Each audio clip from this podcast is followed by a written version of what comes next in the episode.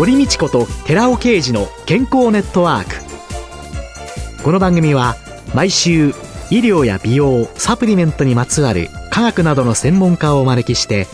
私たちの健康のために役に立つお話を伺う健康生活応援番組です。包摂体サプリメントと MGO マヌカハニーで健康な毎日をお届けするコサナの提供でお送りします。オリゴ糖が輪のようにつながってできたナノカプセルシクロデキストリンをご存知ですか？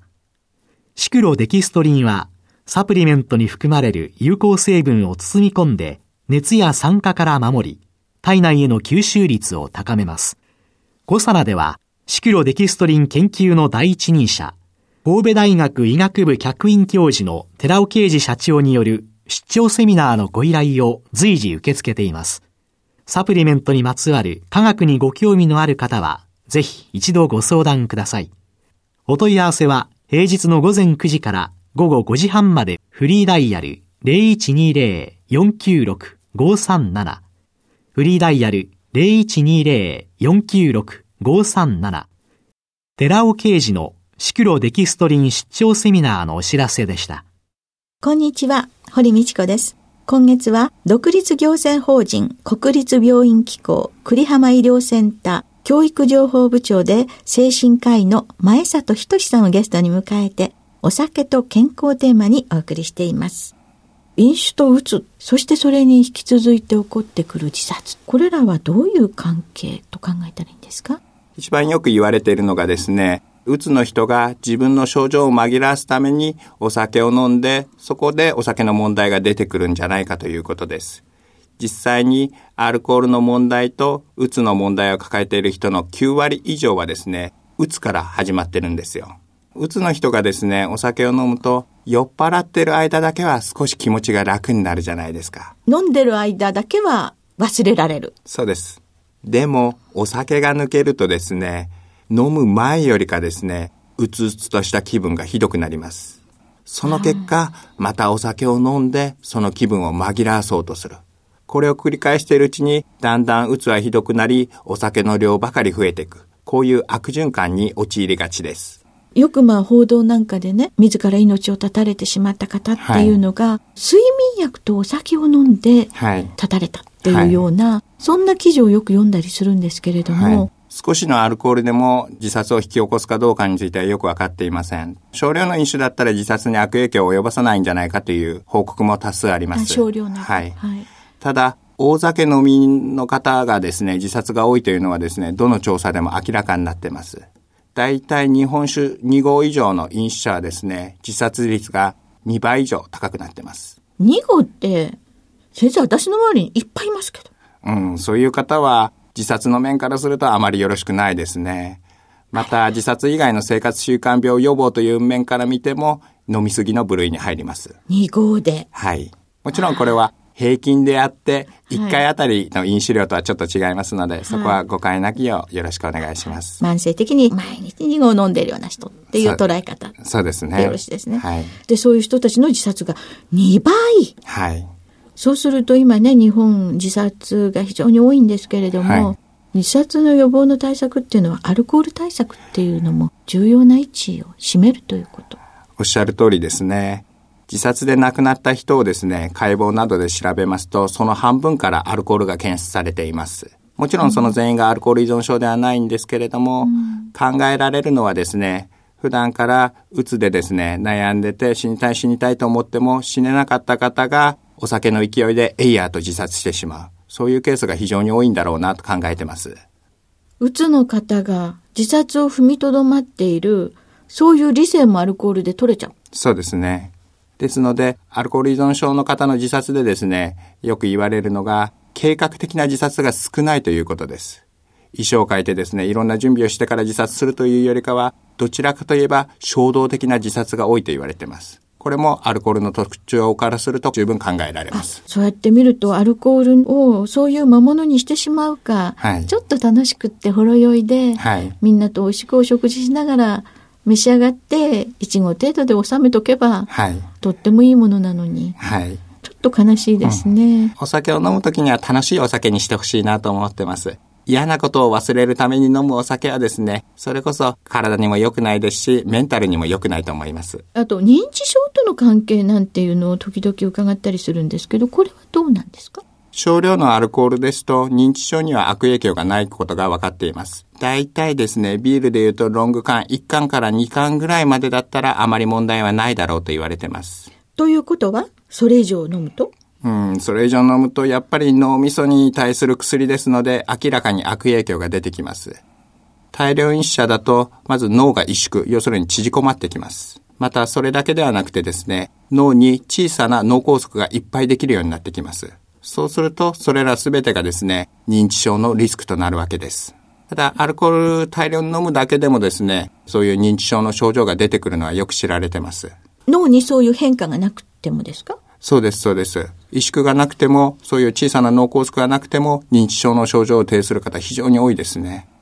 ただ、こういうケースだとですね、お酒をやめるとですね、とっても良くなるんですよ。あら。はい。ですので、よくあの、ご家族の方がですね、認知症で大酒飲みの方を病院に連れてきてですね、ええ、もうこの人ね、もう年も年だし、認知症になってしまったから今更お酒をやめてもしょうがないんじゃないかっておっしゃる方いるんですけれども、そうではなくて、まずはお酒をやめてみてですね、この認知症と思われている症状がどこまで回復するか、それに期待しましょうよというふうに伝えるようにしてます。回復しちゃう人がいらっしゃるいます。います。あらあら。また、その見た目で言ってもですね、脳の萎縮というとですね、アルツハイマーなどのイメージから脳が萎縮すると戻らないイメージが強いですよね。ところが、アルコールによる脳萎縮というのはですね、実は20代から始まって結構深刻な問題なんですけれども、お酒をやめるとですね、数年かけてゆっくりゆっくりと脳の萎縮が改善する方非常に多いです。じゃあ、大酒飲みの人もやっぱりやめるっていうことが。はい、大事ですね。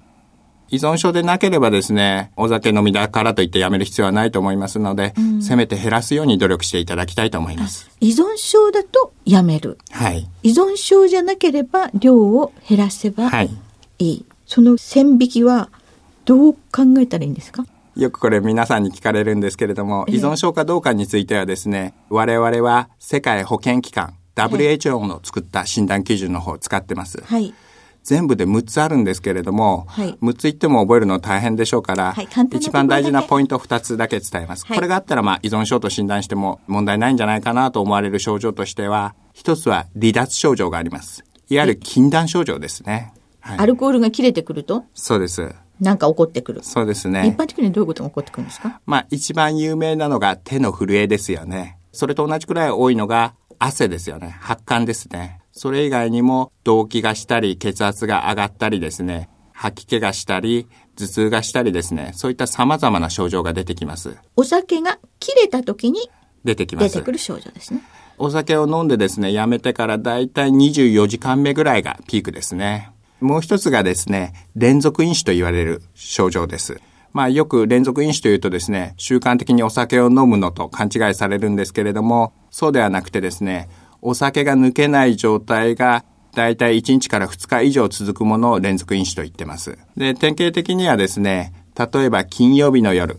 明日お休みだからといって大酒を飲みます。はい。翌日、二日酔いで、かつ仕事お休みですよね。はい。じゃあ、朝からとりあえず缶チューハイとかですね、日本酒の方ですね、一本くらい飲もうかということで飲みます。で、昼前になってですね、今日お休みだしやることないからということで、また一本とか二本とか飲みます。そして夕方になるとですね、もう夜だからということで本格的に飲みます。こういう飲み方をしてるとですね、お酒が抜けない状態が1日以上続くことになりますので、これを連続飲酒と言います。この2つのうちどちらかがあれば、アルコール依存症である確率は非常に高いと思います。最近女性のアルコール依存者が増えてるっていうのは？そうですね。昔はですね、女性のアルコール依存症って非常に珍しかったです。我々の病院を受診する方で言ってもですね、昔は年に50名ぐらい、それこそ1割ぐらいしかいませんでした。ところがですね、今や年々年々その数が増えてきて、今だいたい年間140名くらい、パーセンテージで言うと2割近くの方が女性になってます。飲酒について女性特有の注意点というのはどういうこと？そうですね。あの女性はですね、男性に比べてお酒に弱い、体質的にお酒に弱い特徴があります。女性の場合、どうしても男性に比べて体が小さいですよね。その結果、肝臓も小さいです。肝臓がちっちゃいということは、お酒を分解する能力も低くなります。大体ですね、女性のお酒の分解する能力というのは男性に比べて4分の3くらいです。またそれだけではなくてですね、女性の場合、男性に比べてどうしても体の中の脂肪分が多くて水分が少ないという特徴があります。そうすると同じ量のお酒を飲んでも体の中の水分が少ないということはですね、いわば水割りの水が少ないのと同じでアルコールの濃度が高くなりがちです。まあですので女性の場合男性に比べて酔いがひどくなり、かつ酔いから冷めるまでに時間がかかりやすい。そういう特徴があるわけです。あ、処理できないから、はい、4分の3しかないから。はい。で、そうするといろんな有害な事象が。起こりやすいですね。また、例えば、アルコールというとですね、肝臓のイメージが強いですけれども、その肝障害に関してもですね、男性に比べて半分くらいの量で肝障害を引き起こすんじゃないかとも言われてますし、また、年齢に関しても若いうちから問題を起こしやすいと言われています。あと、女性の病気でですね、気をつけていただきたいものとしてはですね、乳がんがありますね。え、アルコールと乳がん関係あるんですか？はい。これについてはですね、世界保健機関でも乳がんはお酒と関係のあるがんだということが認定されています。少量のお酒を飲んでもですね、やっぱり乳がんのリスクというのが上がるというのが分かってるんですよ。ですんで、このくらいだったら安全というのが実は分かってないわけですね。あともう一つ、女性というとですね、まあ男性にはないものとして妊娠があります。はい。はい。で、今一番大きな問題になっているのがですね、妊娠中のお母さんがお酒を飲むことによる胎児への影響です。これを胎児性アルコール症候群と言います。はい。生まれてくる時の赤ちゃんの体重がちっちゃいです。だいたい平均の4分の3ぐらいしかない赤ちゃんが生まれてきます。はい。かつ、顔面をはじめとしてですね、いろんなところに奇形が出てきます。で、3番目がですね、脳へのダメージですね。胎児の脳ですね。はい。はい。もちろん、お酒を飲んだらですね、全員にこういう影響が出てくるわけじゃないですけれども、そういうリスクが高くなると言われています。次世代にアルコールの害を及ぼさないように、女性は考えなきゃいけないことたくさんあるんだなって思います。どうもありがとうございました。ありがとうございます。今週のゲストは、独立行政法人国立病院機構栗浜医療センター教育情報部長で精神科医の前里仁さんでした。来週もよろしくお願いします。お願いします。続いて、寺尾刑事の研究者コラムのコーナーです。お話は、小佐奈社長で神戸大学医学部客員教授の寺尾啓二さんです。こんにちは、寺尾啓二です。今週は脂肪酸の種類と健康への影響ということで、シリーズの最後となるんですけども、強薬リノール酸についてお話しさせていただきます。これまでに二重結合のあるなしで、ある場合を不飽和脂肪酸、ない場合を飽和脂肪酸ということ、そして不飽和脂肪酸には多価不飽和脂肪酸、これ必須脂肪酸って言いましたけども、要は体では作られないというものですけども、そのような必須脂肪酸と単価、一価の不飽和脂肪酸に分けられると。さらに、多価不飽和脂肪酸は、オメガ3系、オメガ3系、N3 系と、オメガ6系、6系、N 系とも言いますけども、のオイルに分けられる。そのオメガ6系の代表的な脂肪酸がリノール酸であることを説明してきました。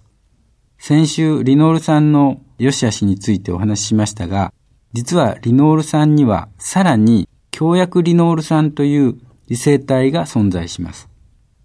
最近、その健康への効能効果が注目されてきました。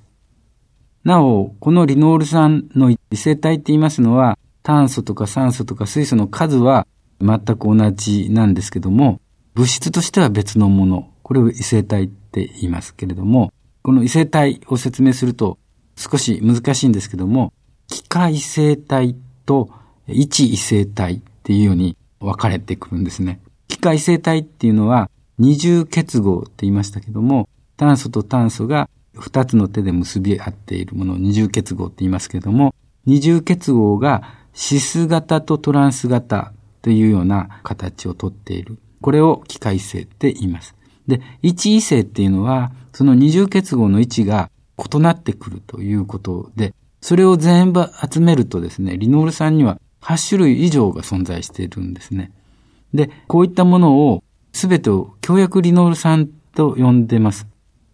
この強薬リノール酸が見つかったのはハンバーグからだったんですけども、焼いたハンバーグの抽出物の中から、癌を抑制する物質が発見された。で、それを分析すると、強薬リノール酸だったということなわけです。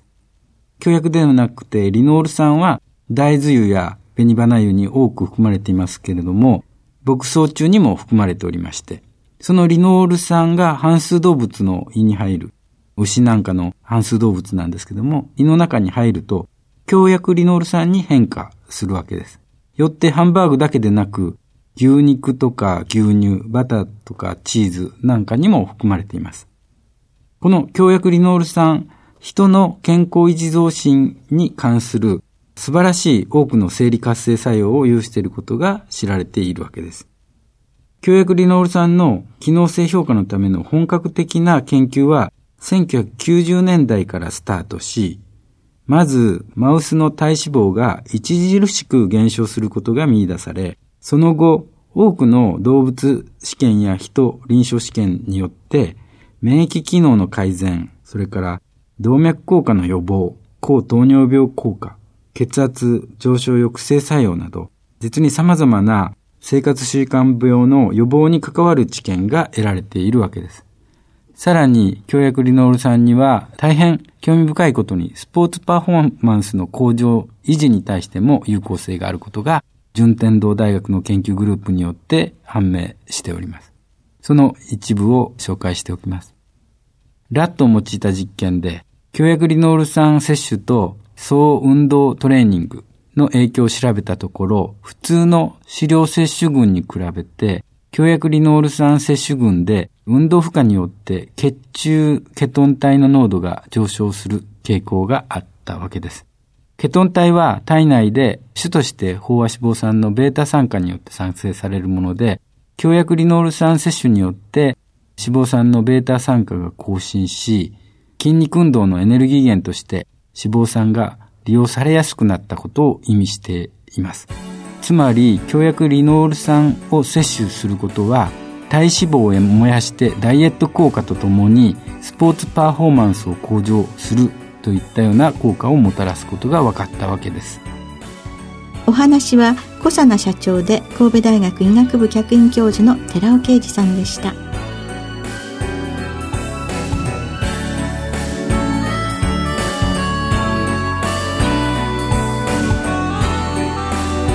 ここで小佐奈から番組リスナーの皆さんへプレゼントのお知らせです。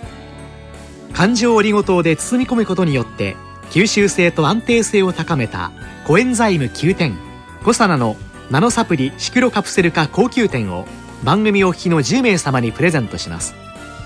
ご希望の方は番組サイトの応募フォームからお申し込みください。コサナのナノサプリシクロカプセル化高級店。プレゼントのお知らせでした。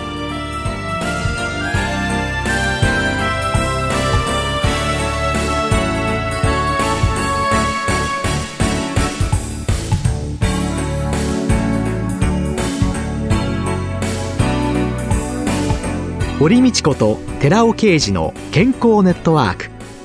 この番組は包摂体サプリメントと MGO マヌカハニーで健康な毎日をお届けする「コサナの提供」でお送りしました。